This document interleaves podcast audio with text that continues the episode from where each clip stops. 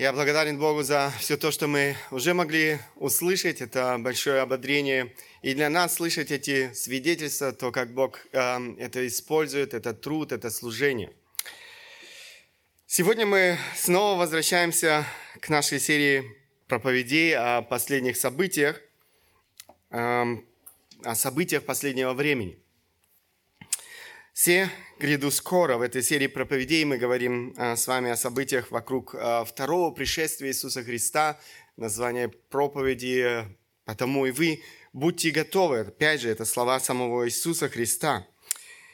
Интересно, что несмотря на то, что мы в наши дни так ясно наблюдаем столько явных признаков, которые указывают на скорое пришествие Иисуса Христа, многие верующие люди остаются по-прежнему теплые. Я уже не говорю о людях, которые далеки от Бога, не знают Бога.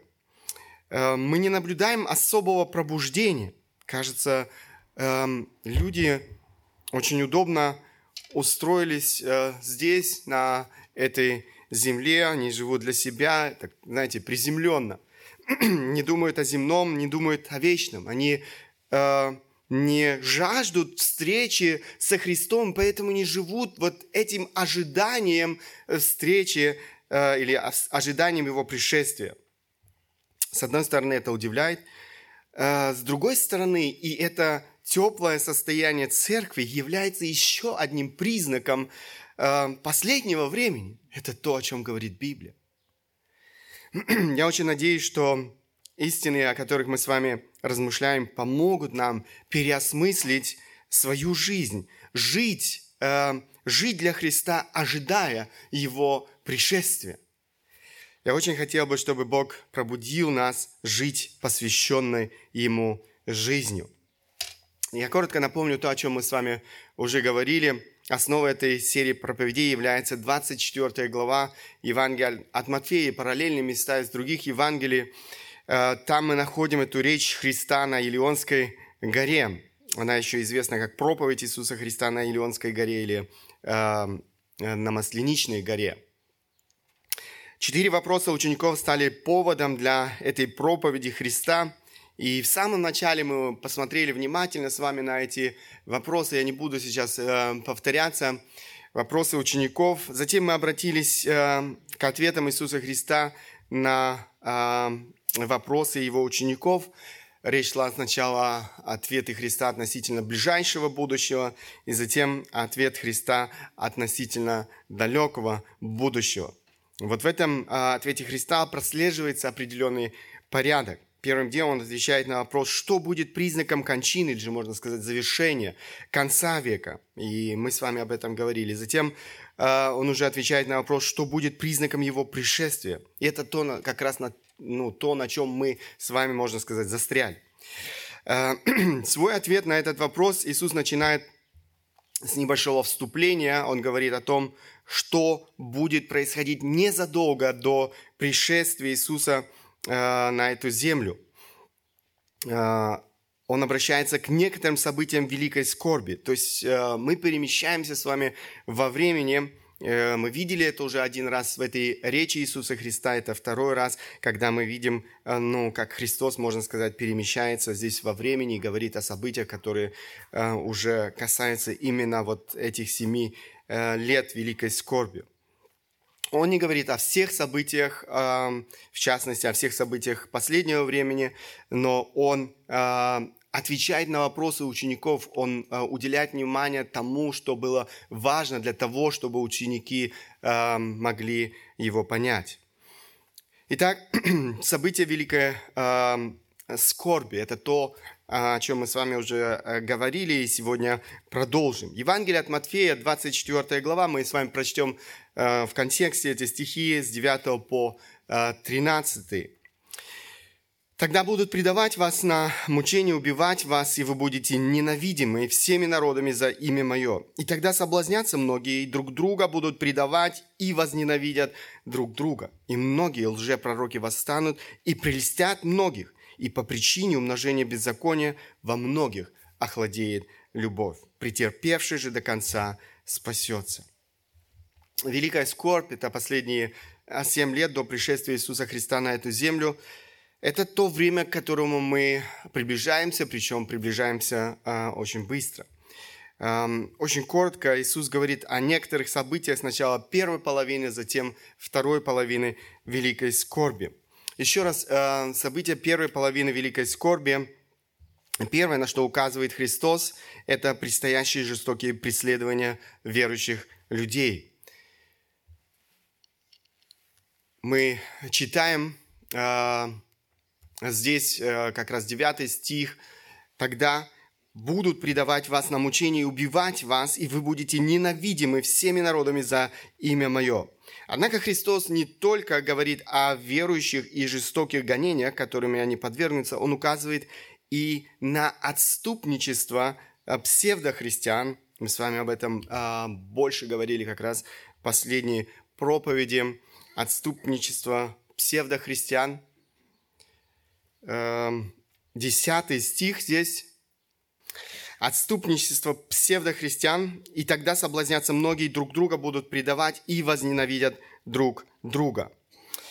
Эм, гонение – это первая причина отступления псевдоверующих от Бога. Однако есть и другая причина. Многие люди в это время отвернутся от Бога, следуя э, за лжеучителями, э, и эти обстоятельства освещаются Христом в его речи к своим ученикам.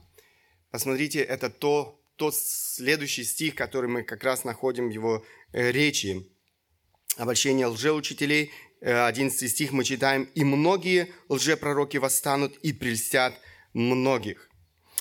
Мы видим, что э, это очень интересно, Иисус в своей речи к ученикам снова и снова возвращается к этой теме указывая на лжеучение и лжеучителей, тех, кто придет под именем Его с целью ввести в заблуждение, увлечь за собой, отвратить людей от истины. Помните, мы уже говорили, что обольщение лжеучителей будет общим признаком э, времени церкви. И даже мы с вами говорили немножко больше уже об этой теме. Э, это то, что мы можем проследить на протяжении всей истории церкви. Сколько существует церкви, столько существуют всевозможные лжеучения. И э, Христос говорил об этом 4-5 стихи. Посмотрите, мы прочтем с вами еще раз эти стихи. Иисус сказал им в ответ, «Берегитесь, чтобы кто не прельстил вас, ибо многие придут под именем Моим и будут говорить, Я Христос, и многих прельстят». А, однако мы видим несколько стихов позже. Иисус снова возвращается к этой теме и указывает на тот факт, что в первой половине Великой Скорби это обольщение усилится еще больше. И это как раз тот стих, который мы с вами прочитали. «И многие лжепророки восстанут и прельстят многих». Обратите внимание на слово «многие» и «многих». Сатана, преследуя свои мерзкие цели, э, пополняет свои легионы и многие лжепророки, написано, восстанут.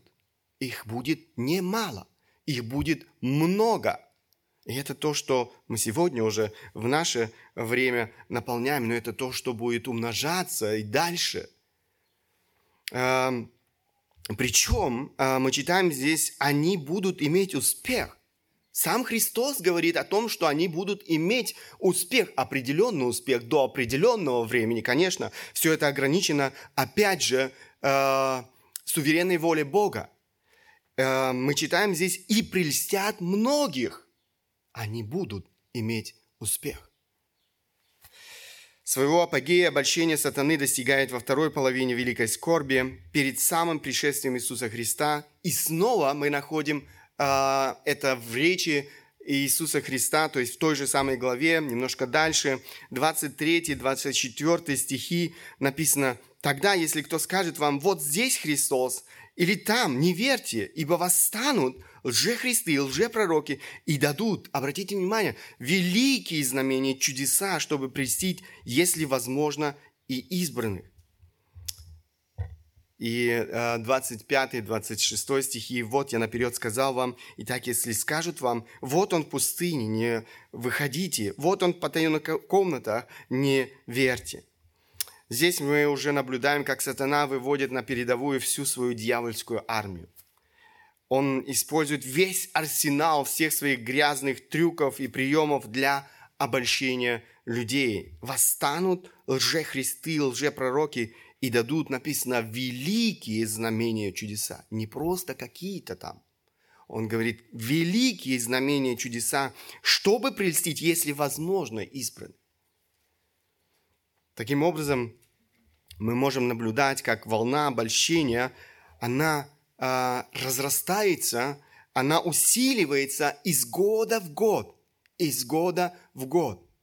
Мы можем проследить, это обольщ... э, как это обольщение усилится последние десятилетия, последнее столетие. Э, трудно сказать, сколько самых разных сект и культов существует на сегодняшний день в этом мире. Действительно, это ну, такой статистики нет. Я пробовал найти э, что-то. Э, однако в последнем столетии мы действительно наблюдаем появление новых лжеучений, и можно с уверенностью сказать, молниеносный рост их приверженцев. Э, конечно же, нельзя забывать, что есть лжеучения, которые существуют уже не одно столетие. До сегодняшнего дня их э, лидеры вводят людей в заблуждение, отвращая их, э, отвращая людей от истины. Я коротко могу назвать лишь некоторые наиболее крупные. Католическая церковь стоит, наверное, одна из э, первых на этом месте. Насчитывает на сегодняшний день, вы только э, представьте себе эту цифру, 1,2 миллиарда последователей. 1,2 миллиарда православная церковь, ее приверженцами является 220 миллионов человек. Конечно же, нужно сказать, что в этих церквях, церквах есть спасенные люди, но, как правило, это единицы. Эм, эм, это те, которые пришли к вере не благодаря проповеди учению церкви, потому что, к сожалению, то, что слышат люди в церквах, это э, чаще всего заблуждение, но благодаря самостоятельному изучению священного писания. Там, где люди искренне обращаются к Слову Божьему, Бог открывается им, они открывают для себя истину. Ислам является второй по численности религии. Его исповедуют около 1,9 миллиардов человек э, на этой земле. 1,9 миллиардов людей, живущих на этой земле, мусульмане. Э, то есть, э, чтобы вы представили себе, это четверть населения Земли. Четверть населения Земли исповедует сегодня ислам. И э, ислам также растет, или количество людей, которые исповедуют ислам. Э, кстати, когда ты видишь все эти цифры, ты понимаешь, что настоящих атеистов, то есть совершенно отрицающих существование Бога, остается не так уж и много – Эм, но давайте вернемся к последним столетиям. Я коротко назову лишь некоторые заблуждения последнего времени, чтобы вы могли получить небольшое представление эм, того, как эти пророческие слова Христа исполняются на наших глазах. Свидетели Иегова – Э, наверное, нет таких людей, которым хотя бы раз в жизни не подходили на улице или еще где-то, может быть, к вам домой, эм, незнакомые люди с журналами «Сторожевая башня».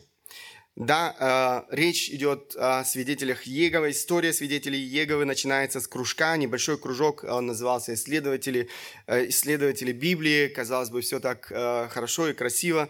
Основано это было в 1870 году Чарльзом Расселом э, в Соединенных Штатах Америки. Э, в 1886 году было основано общество сторожевой башни для обеспечения быстрого распространения учения э, вот этого движения. Это действительно, я бы сказал, очень хорошо организованная секта – Свидетели Иегова никак нельзя назвать церковью. Это секта, это культ, э, который только внешне опирается на Библию, причем они пользуются своим собственным, никем не признанным переводом. Даже все лингвисты, изучающие языки, древние языки Библии, они говорят, что э, это никак нельзя назвать э, ну, здравым переводом Библии. Этот перевод называется перевод нового мира. В этом переводе многие стихи Библии просто, ну, они подогнали под учение э, своего э, основателя Чарльза Рассела. Свидетели Иеговы отрицают бессмертие души, они учат, что все приверженцы их религии воскреснут для новой жизни, а остальные люди будут просто уничтожены, то есть они не будут жить, э, э, не будет никакой жизни после смерти. У нас нет времени, конечно, чтобы перечислить все заблуждения этой секты. Кстати, за время существования сектой было сделано множество ложных пророчеств. Э, даже сейчас уже общество Сторожевой башни уже признает, что они ошибались в своих предсказаниях относительно 1874 года. Там они предсказывали второе пришествие Христа. В 1925 году там они предсказывали пришествие на, э, пришествие на землю некоторых ветхозаветных э, святых – и в 1975 году они э, предсказывали конец всей человеческой истории. И еще некоторые э, в некоторых случаях. Я не знаю, как после всех этих громких ложных утверждений, заявлений э, им можно доверять. Но несмотря на это, общество свидетелей Иегова продолжает активно расти и вербовать новых приверженцев. Люди следуют по данным организации, она имеет 8,6 миллионов проповедников по всему миру. Представьте себе, какая-то армия.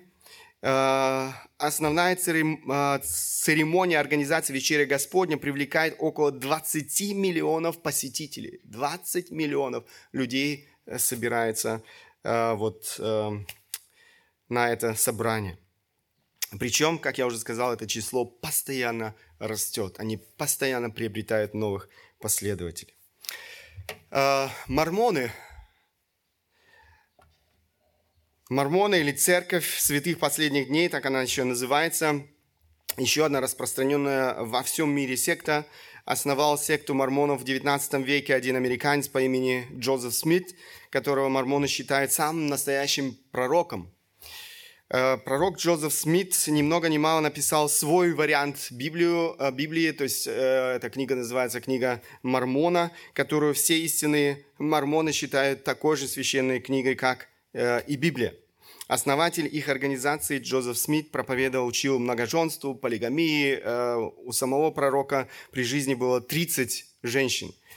Эм, число мормонов в мире сегодня превышает 15 миллионов. Это те люди, которые следуют за учением этого человека, развратного человека. Эм, за последние годы количество мормонов утроилось. Вы представляете себе? За последние годы утроилось. То есть эта секта очень успешна. Э, большинство из последователей этой секты имеют отличное образование и хорошие доходы. То есть мормоны – это не секта для бедных и слабых. Э, среди них очень много хорошо образованных людей и э, люди, которые очень богаты. Еще одна э, секта, церковь, так и называется, саентологии. Э, церковь саентологии, кстати, они имеют э, здесь в Берлине большой, э, большое здание, может быть, вы проезжали, это на западном Берлине, там огромными буквами написано, э, я думаю, некоторые замечали. Церковь саентологии э, также очень опасная секта, созданная в 50-х годах 20 века бывшим писателем-фантастом Роном Хаббард. Церковь саентологии на сегодня является одним из самых многочисленных религиозных движений в мире. По некоторым источникам общее число сторонников этой секты составляет около 15 миллионов э, человек – Наибольшее распространение она получила в Соединенных Штатах Америки, где сторонниками саентологии являются многие известные люди кино и шоу-бизнеса. То есть там не просто, опять же, какие-то бедные люди, которых, э, которые заблудились где-то, но среди них есть очень много известных всему миру людей. Э, далее, Новоапостольская церковь. Э, Новоапостольская церковь берет свое начало от своеобразного движения внутри римско-католической церкви, которая называлась католическо-апостольская и возникла в 30-е годы 19 века в Англии. То есть это новая ветка, можно сказать, католической церкви. Поэтому в своем учении она очень и очень схожа с католической, э, с учением католиков. В странах, в которых э, говорят на немецком языке, то есть в нашей стране, э, Новоапостольская церковь одна из самых многочисленных. После государственной э, евангелической церкви и католической церкви она является третьей по численности в Германии. Во всем мире она насчитывает 10 миллионов последователей. Еще одна церковь, может быть, мало известна нам. Э, здесь церковь объединения. Церковь э, объединения, опять же, секта, основанная Мунсон Мёном в 1954 году в Сеуле, это Южная Корея. Мунсон Мён являясь основателем и главой южнокорейской секты Церковь Объединения, считал себя вторым пришествием Э, и исполнителем незаконченной миссии Иисуса Христа. По словам самого Муна, в возрасте 16 лет ему было э, дано видение, в котором его посетил сам Иисус Христос и признался, что в своей миссии э, потерпел неудачу, поскольку не был принят современниками и, в частности, был распят, не успев жениться и оставить на земле потомство. Затем он якобы поручил Муну завершить начатое дело вместо него. Позднее Мун неоднократно заявлял, что подобным же образом встречался с Буддой, встречался с Мухаммедом, которых, как и Христа, превзошел в мудрости и от которых также получил благословение на миссию. Он э, выступал в качестве Божьего посланника в деле объединения христиан. По неофициальной информации Мун входил в десятку богатейших людей планеты – прославился этот человек своим развратом, за что даже отбывал тюремный срок. Эта секта распространилась также во многих странах мира и имеет от 5 до 7 миллионов последователей. Еще одно э, движение, движение Хари Кришна, э, я думаю, тоже уже многие слышали, э, было, это движение было основано бенгальским монахом Э, это имя даже не хочу произносить, э, язык сломаешь, э, в 1966 году в Нью-Йорке. В 1965 году этот монах, 70 лет ему было в это время, прибыл на грузовом судне в Нью-Йорк без денег, без связи, с одним чемоданом в руках. Через 10 лет он умер, уже имея миллионы последователей и десятки храмов чуть ли не во всех странах мира – один, кстати, в центре э, самого Нью-Йорка. За 10 лет миллионы последователей. Э, это то, э, тот успех, который имел этот человек э, в своей жизни. Общее число последователей этого движения составляет около, на сегодняшний день около 7 миллионов. Это те люди, которые посещают эти храмы, эти духовные центры во всем мире.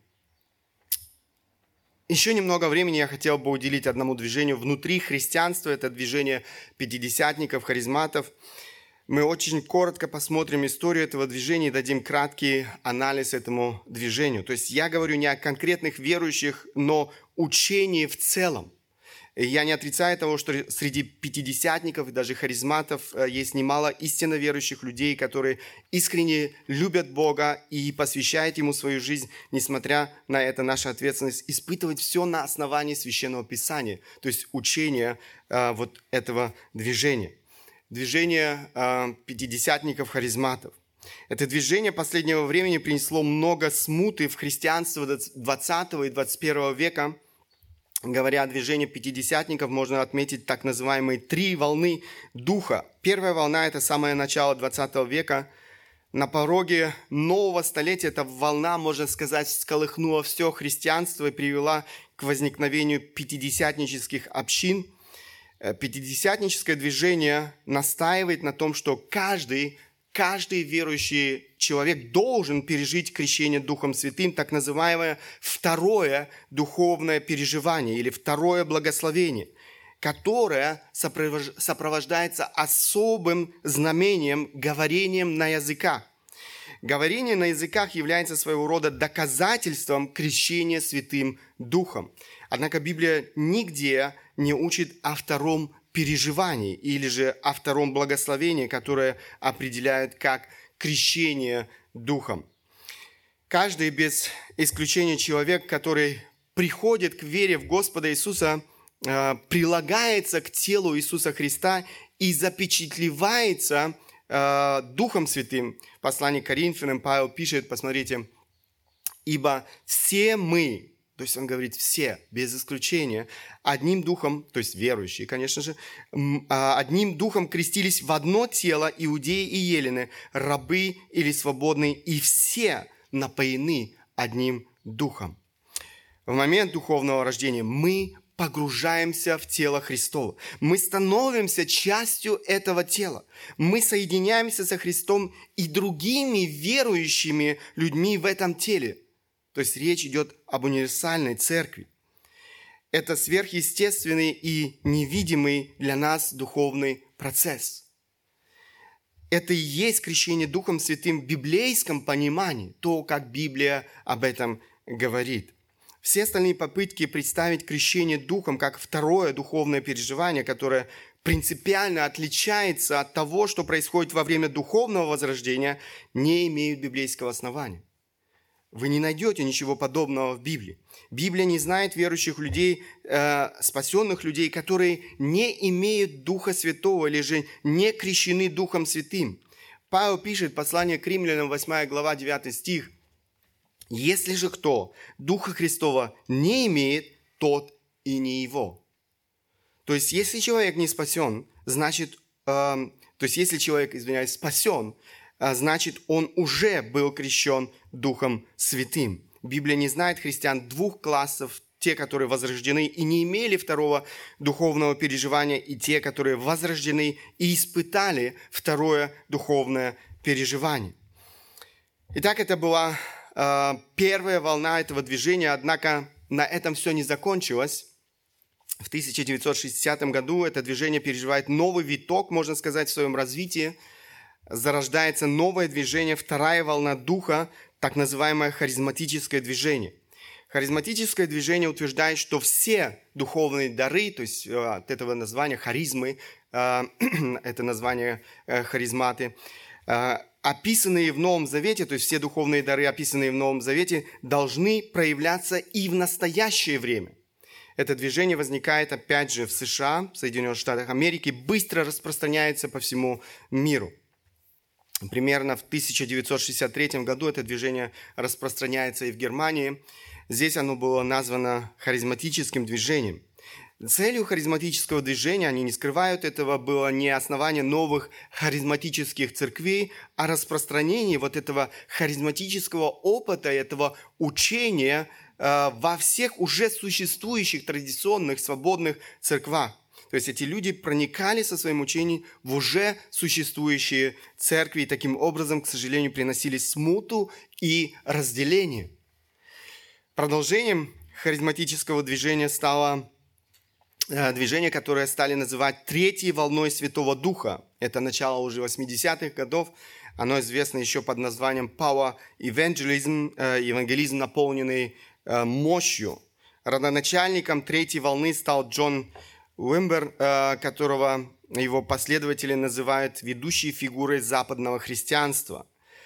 По всей вероятности, вот э, эта третья волна является самым опасным лжеучением, вышедшим из харизматического движения.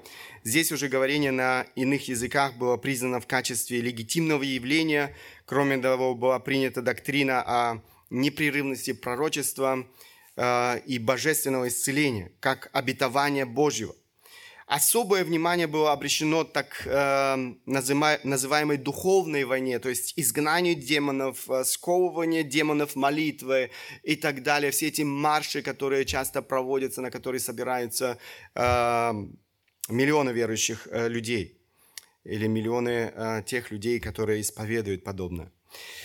Эм, что еще характерно для этой третьей волны, так это то, что атмосфера на их служение насыщена чувствами и эмоциями. Э, темп и ритм музыки постоянно усиливаются, слова э, песен снова и снова повторяются. На таких богослужениях люди э, говорят на никому непонятном языке, падают навзничь, кто-то взрывается в смехе, в смехе. Там это называется священным смехом. Э, кого-то начинает трясти так, что человек больше не контролирует себя. Кто-то плачет. Э, на каждом богослужении проходят так называемые служения исцеления. Э, это движение характеризует массовые евангелизации, которые, как они утверждают, сопровождаются чудесами и знамениями. Где-то мы уже это слышали, о чудесах и знамениях. Мы уже говорили с вами, что э, Писание предупреждает нас о том, что дьявол и его слуги действительно будут совершать чудеса, то есть нечто сверхъестественное, чтобы обольщать людей. Павел предупреждал об антихристе, который воссядет в храме Божьем. Э, посмотрите, 2 Фессалоникийцам, 2 глава, 9 стих. Это тот, которого пришествие, то есть речь идет о, об антихристе, по действию сатаны будет со всякою силой и знамениями и чудесами ложными. К сожалению, многие люди попадают на этот крючок. Их привлекает в этом движении все это сверхъестественно – которое выдается за силу Божью, силу Духа Святого, это приводит людей в восторг. А, при этом они совершенно не замечают действия оккультных сил, а, оккультных духов. Другое, что так привлекает людей в этом движении, это, конечно же, вот эта атмосфера на богослужениях, насыщенная чувствами и эмоциями людей с помощью определенных трюков и приемов буквально заводят, эмоционально заводят на таких э, служениях. Можно провести параллель, что-то подобное происходит на всех этих рок-концертах. Однако это не является показателем духовности. К сожалению, чаще всего это отвлекает людей от Бога. Человек сосредоточен на себе. Люди приходят на эти богослужения, чтобы получить какой-то эмоциональный заряд – они ищут не Бога, они ищут плотских, эмоциональных ощущений. Мы должны помнить, что путь познания Бога человеком, согласно Священному Писанию, от истины к опыту или же чувствам, но не наоборот. Иисус говорил, посмотрите, «И познаете истину, и истина сделает вас свободными». Истина освобождает человека от власти греха. Она, истина, несет покой, она несет радость и мир – Иисус призывал к поклонению в духе и истине, а не к поклонению в плотских чувствах и эмоциях. Итак, анализируя это движение, мы видим, как шаг за шагом лидеры этого движения оставляли фундамент священного писания, открывая себя для вот всяких э, всевозможных сверхъестественных от, э, откровений. Вы можете почитать, э, сколько откровений получали эти люди, и как эти откровения, или как эти откровения сыграли какую роль эти откровения сыграли, э, в конце концов, э, вот э, на распространении этого движения. Те люди сами заблуждались и вводили в заблуждение десятки тысяч людей. Превозношение личного опыта над Писанием всегда ведет к заблуждению. Священное Писание, а не какой-либо опыт должен, а, должен определять эм, нашу духовную жизнь и поклонение Богу. Мы не имеем права пренебрегать священным писанием. Друзья, харизматическое движение содержит серьезные э, искажения библейского учения и представляет большую опасность для каждого. Если говорить о том, что сегодня проповедуется во многих харизматических церквах третьей волны, то это никак нельзя назвать истиной. Мы должны называть вещи своими именами. Речь идет не просто о каких-то второстепенных вопросах учения Библии. Речь идет об основополагающих доктринах э, Священного Писания. Люди больше не слышат о Христе, который открыт нам в Священном Писании. И Христос э, – это не Христос Священного Писания, который был распят за наши грехи и воскрес на третий день. Они представляют Христа совершенно иным – Христос лжепророков в харизматической церкви представлен часто как тот, кто сегодня всех исцеляет, тот, кто делает приходящих к Нему богатыми, успешными. Лжеучителя говорят, что вы можете жить для себя и при этом наследовать жизнь вечную. Они говорят вам о том, что ведут вас в вечность с Богом, однако всякого следующего их учению ожидает вечные муки ада. Им проповедуют не Евангелие благодати, а Евангелие процветания. Евангелие этих лжеучителей, включая часто три вещи, которые так привлекательны для современного человека. Они обещают здоровье, они обещают деньги, они обещают успех. Это то, чего желают иметь люди в этом мире, не правда ли? это самые желанные идолы современного общества. Эти лжеучителя говорят то, что люди хотят слышать. Апостол Павел предупреждал, эм, ибо будет время, когда здравое учение принимать не будут, но по своим прихотям будут избирать себе учителей, которые льстили бы слуху и от истины отвратят слух и обратятся к басням. Мы живем в то время, о котором говорил Павел, это то, что провозглашается сегодня во многих церквях, к сожалению. Басни, ложь. Лжеучителя льстят слуху тех, кто приходит их послушать. Именно поэтому они собирают огромные толпы людей вокруг себя. Они собирают полные стадионы. Эм, тысячи людей приходят на их зрелище. Кстати, они не скрывают того, что они устраивают зрелище для людей, за которое эти люди должны заплатить. Лидеры этого движения также участвуют в переговорах с Папой Римским, содействуют возникновению и расширению единой мировой религии. Мы с вами немножко больше говорили в одной из последних проповедей. Э, вы можете увидеть вот один, из, э, один такой пример на этой фотографии. Вы видите одного из лидеров харизматического движения.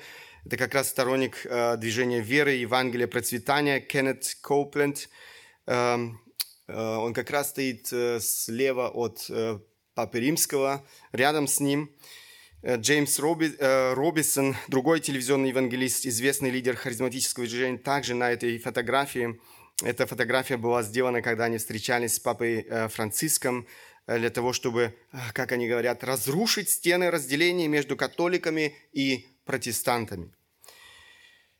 Итак, это всего лишь краткий анализ этого движения – мы говорили сегодня о некоторых э, лжеучениях. Невозможно даже перечислить все существующие лжеучения и заблуждения. Эти люди действительно преуспевают, я бы сказал, в своем деле. Еще апостол Павел предупреждал об этом.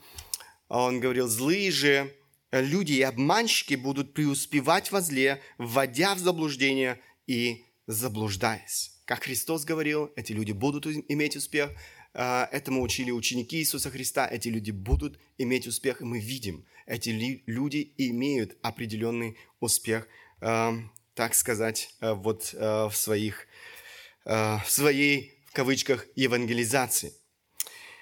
Мы подошли к концу нашей проповеди.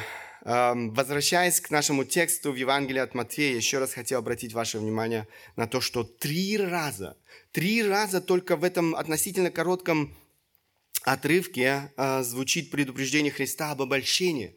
Друзья, это ясный сигнал того, что опасность серьезная. Эм, нам нужно быть предельно внимательными. Именно поэтому Иисус Христос предупреждал и говорил, берегитесь.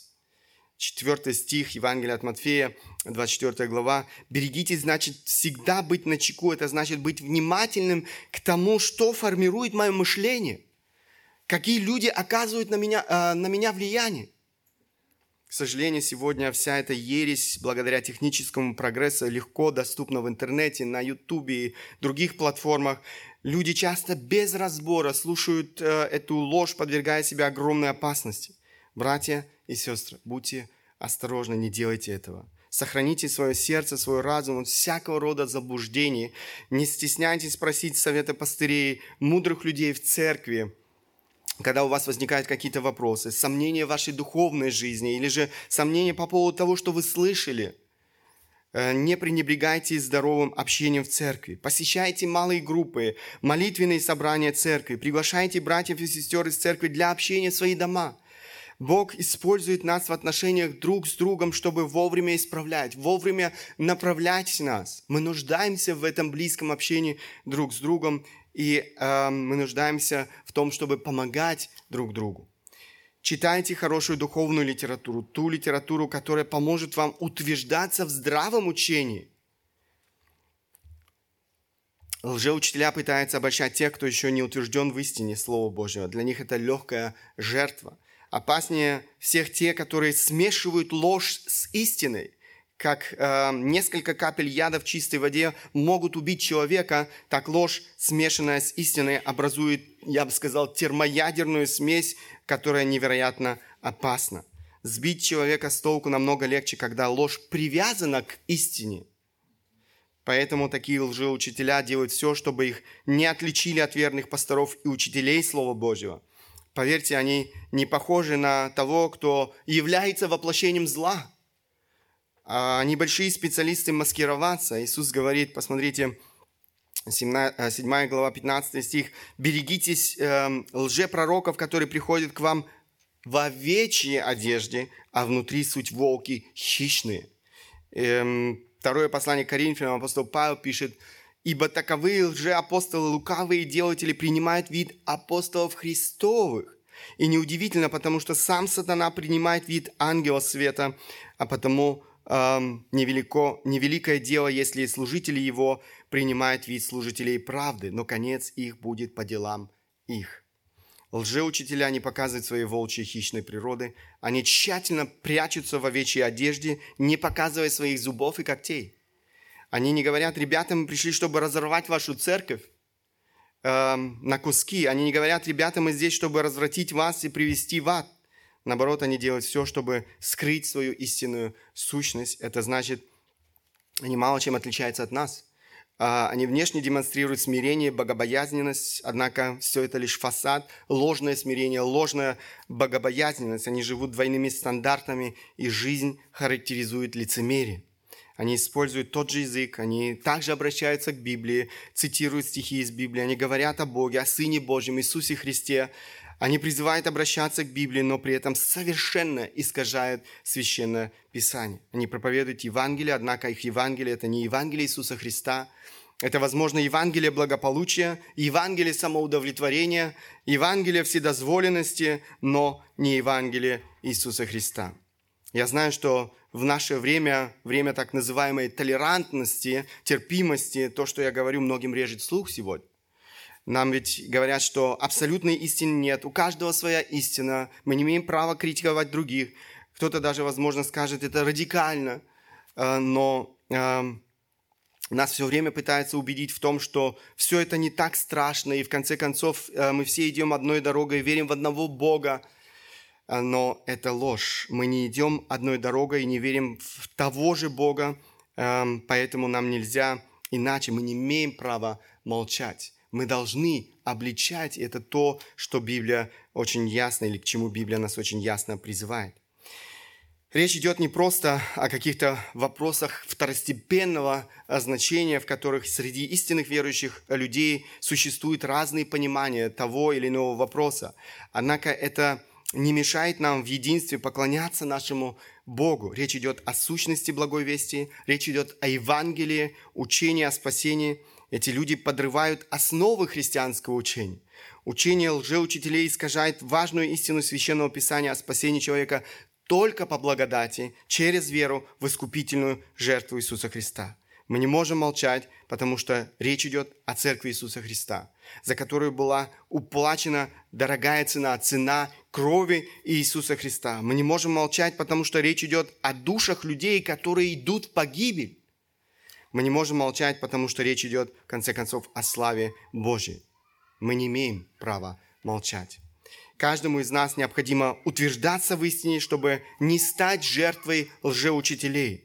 Вопрос, что ты делаешь для этого? Сколько времени ты проводишь с этой книгой, с Библией? Как глубоко ты изучаешь это Слово. У нас есть разные возможности изучать Слово Божье. Мы видим, к сожалению, как часто люди пренебрегают, как часто люди заняты э, всевозможной суетой и пренебрегают этим важным общением, которое необходимо каждому. Кроме того, нам необходимо изучать это слово, чтобы помочь тем вокруг нас, которые еще не знают истины, тем, которые, возможно, живут заблуждением. Кто укажет им на истину, если церковь будет молчать, если мы с вами будем бездействовать? Это наша ответственность указать им на истину. Это наша ответственность направить этих людей на этот узкий путь, который ведет в жизнь вечную. Это наша с вами задача проповедовать людям истинное Евангелие, спасение только по благодати и только во Христе. Иисус Христос умер за наши грехи и воскрес из мертвых для оправдания наших грехов. Да благословит нас Бог в этом. Аминь. Станем по возможности. Я хочу обратиться к Богу в молитве. Творец неба и земли, я благодарен Тебе еще раз за эту возможность сегодня обращаться к Твоему Слову. Благодарна Тебе, Господь, за то, что Ты предупреждаешь, предупреждаешь нас об этой опасности. Мы просим Тебя, Господь, чтобы Ты хранил каждого из нас, хранил нас как церковь от всевозможных лжеучений, от всякого рода зла. Господь, помоги нам быть внимательными к своей собственной жизни, помоги нам утверждаться в истине, помоги нам, Господь, быть благословением для других людей в нашем окружении, учить, наставлять, э, заботиться о них и оградить их также от всякого рода лжи. Я прошу Тебя, Господь, помоги нам проповедовать истинное Евангелие в этом мире, для того, чтобы еще многие люди могли познать Тебя и обратить э, свой, свой взор к Тебе. Наша молитва, Господь, о том, чтобы Ты благословил нас как церковь и помог нам совершать тот труд, к которому Ты нас призвал. Мы просим Тебя во имя Сына Твоего Иисуса Христа. Аминь.